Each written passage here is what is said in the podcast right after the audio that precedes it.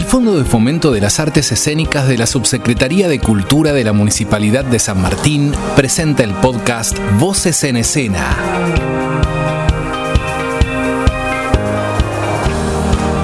Con nosotros sus anfitrionas, Evangelina Tedesco y Claudia Sichetti.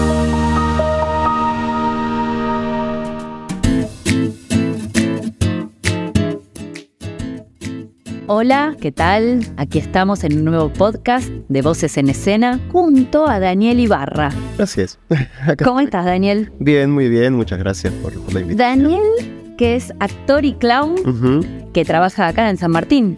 En San Martín, en Capital, donde me llamen, donde haya un proyecto que me interese, ahí estoy. Porque este podcast tiene por objetivo conocer a los artistas locales.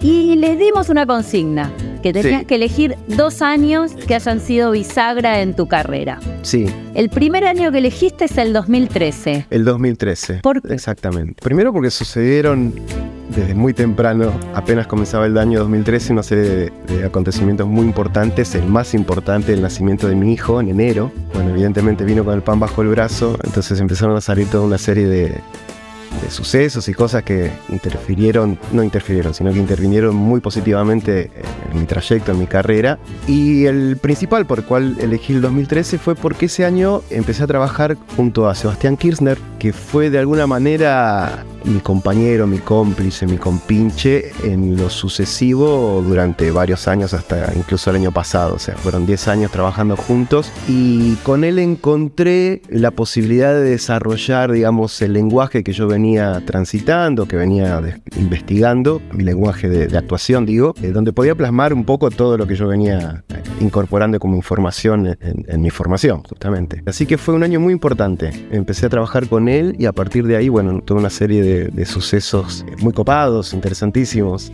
¿Y qué eran espectáculos que montaban entre los dos, que producían entre los dos? ¿Cómo era? ¿Que era una dupla? Sí, sí, no, no, era un, equipo de trabajo. O sea, Sebastián siempre intentó formar un equipo de trabajo. Yo era fui de alguna manera su actor fetiche porque trabajé en cinco o seis espectáculos con él a lo largo de 10 años yo venía de, un fracaso. como siempre pasa, un proyecto. Siempre se viene de un fracaso, siempre. Exactamente, que no había prosperado. Conocía algo del trabajo de él y veo una convocatoria donde buscaba actores músicos. Yo en ese momento estaba empezando a tocar el acordeón y me mandé, o sea, no, era, no me consideraba un músico, pero sí alguien que por lo menos tenía la inquietud de la música. Así que me mandé eh, y conectamos enseguida eh, para justamente montar un espectáculo de, Ricardo Duati, el hijo de Jorge Duati, este, una obra de él, Azulejos Amarillos, y ahí arrancamos, empezamos a trabajar eh, junto a tres actores más, Javier Pastor, Eduardo Lázaro y Augusto Girardelli, y montamos un espectáculo muy loco, muy, muy loco, muy interesante, pero que a mí me, me, significó muchísimo. De hecho, siempre me acuerdo de eso. Además, también porque eh, no hablaba, mi personaje no hablaba. Y no, y no existía en realidad, no existía en el texto. Mi personaje, como el de Eduardo Lázaro, no existía en el texto pero Sebastián tiene esa impronta a veces de, meter personaje fuga, como le llama él, y bueno, se logró un peso importante. O sea, la obra no, así como estaba armada, no se podía concebir sin esos dos personajes que no hablaban, que no existían siquiera. Fue muy divertido, lo hicimos en el Camarín de las Musas, así que un año muy, muy, muy importante para mí por eso, ¿no? Porque empecé a, trabajar con, con ese equipo liderado por Sebastián. Buenísimo, muy lindo. ¿Y eso en el camarín de las musas y después vinieron para acá o trajeron para San Martín? No, ¿Qué hiciste? ¿Cuándo hiciste base acá y cuándo...? En San Martín yo soy de San Martín. Desde hace siete años que vivo José Lon Suárez, San Martín Malaver, San Martín, José Lon Suárez, San Martín. Ese fue mi. Las estaciones de tren. Exactamente, más o menos. Siempre estuve haciendo cosas en San Martín, o sea, era. Mi trabajo fue siempre como en paralelo. Ahora estoy como empezando a notar, ¿no? Un, mayor, eh, este, mayor tránsito de artistas, o por lo menos estoy yo a lo mejor más abierto, más expectante a ver más cosas en San Martín. Pero yo trabajaba paralelamente porque casi todo sucede en Capital, ¿viste cómo es? Yo en San Martín estuve trabajando mucho con Miguel Cavia en la Comedia Municipal, también fui como docente invitado en algunas ocasiones ahí, he hecho varias cosas con, con ellos y ahora estoy trabajando digamos, para cultura como contratado, tengo, tengo un espectáculo para chicos, así que en los diferentes proyectos que van saliendo, programas. Estás presente ahí. Bien. Y ahí, perdón, ahí aparece la faceta de clown. Eh, no, empezó mucho antes. Yo empecé a estudiar teatro en el año 89, tenía 15 años. Y en el clown apareció en el, sí, en el 2000, por ahí más o menos. Este, yo venía intentando con lo clásico, digamos, con la formación más, más clásica que se conoce en teatro, pero había algo que me, inquietaba, que era, esto no es por acá, yo tenía la sensación de que no era. Y hubo un profesor que también lo tengo como un alto referente, no es muy conocido, Juan Carlos Trichilo, que un día me dijo, tenés que hacer clown. Allá en el año 89 te estoy diciendo, me lo dijo eh, y me, me cayó la ficha en el 99, 2000 cuando conocí a un actor también de San Martín. Me dijo, che, estoy haciendo clown, qué sé yo, ¿con quién acá en San Martín? En tiempo de teatro. Ah, sí, sí. Tiempo de teatro con Daniel Lareo Fogonazo. Mm. Y me mandé con Fogonazo. Y me mandé a arrancar con él. Y dije, esto es.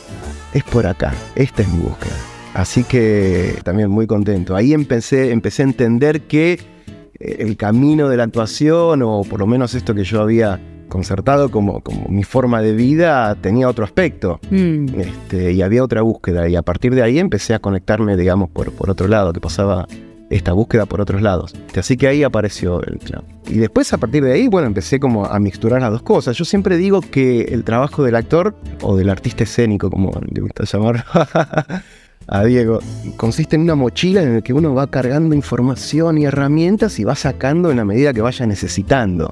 Bueno, yo tengo eso, eh, lo tengo muy presente a eso. Diego es Diego Starosta, porque estuviste haciendo la capacitación hace un tiempito, por eso lo menciona. Y el otro año que habías elegido es 2016. ¿Qué pasó en el 2016? Y en el 2016, digamos que se consolidó este grupo que se había empezado a formar en el 2013 con Sebastián fue como un increyendo muy rápido. Y en 2016 montamos una obra, el ciclo Mendelbaum, una obra de él, también con dirección de él, que nos fue muy bien. Hemos ganado algún premio también, nominaciones, un premio Florencio Sánchez, en lo que se llamó este, una especie de comedia musical. Era una, una comedia musical. Creo que de los 10 actores era muy loco esto porque ese espectáculo se estrenó en la pausa teatral, el espacio de Sebastián, que en ese momento estaba en la calle Corrientes y Yatay, en Capital, y era un, la sala era de 4 por 5, me parece, el espacio escénico, y ahí habíamos 10, 11 actores bailando y cantando. Wow. Era una locura, una locura.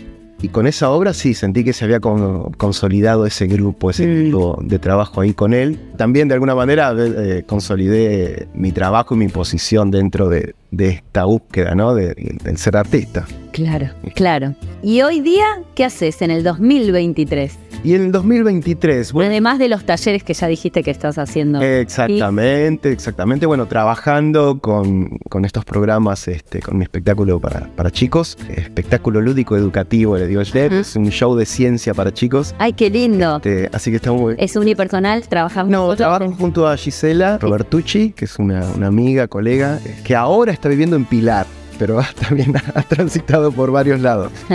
y estamos trabajando, bueno, la gente de la MUNI, obviamente, haciendo capacitación y formándome, sí, en este año estoy como muy abocado a la formación. El año pasado estuve trabajando, gestionando un poco el espacio de la pausa teatral y le puse un punto final o un punto suspensivo, digamos, mejor a estos 10 años con Sebastián, quedó todo de la mejor manera, obviamente, pero yo necesitaba también otras búsquedas, otros caminos, otros recorridos, etcétera y estoy como de intentando hacer base acá un poco. Bien. Ahora estoy viviendo a una cuadra de la Muni, así que eh, es nada, es, una locura. Digo, no, tengo que hacer base acá, sí. Bien, bien. Viste que los ciclos suelen durar 10 años. El, número 10 es como algo medio cíclico de cosas. Es verdad, es verdad. Así que sos bastante prolijo. sí, sí, sí, sí, sí, sí, muy, hay algunas cosas en las que soy muy estructurado, es verdad.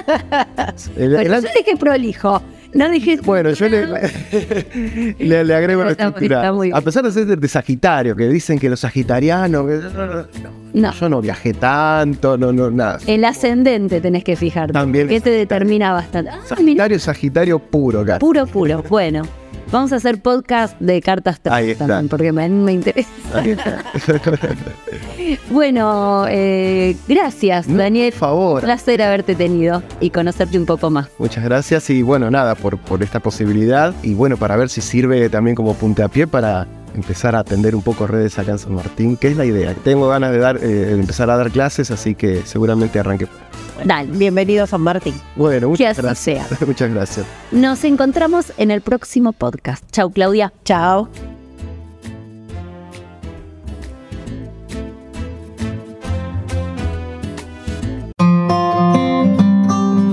Presentó el Fondo de Fomento de las Artes Escénicas, Subsecretaría de Cultura, Municipalidad de San Martín.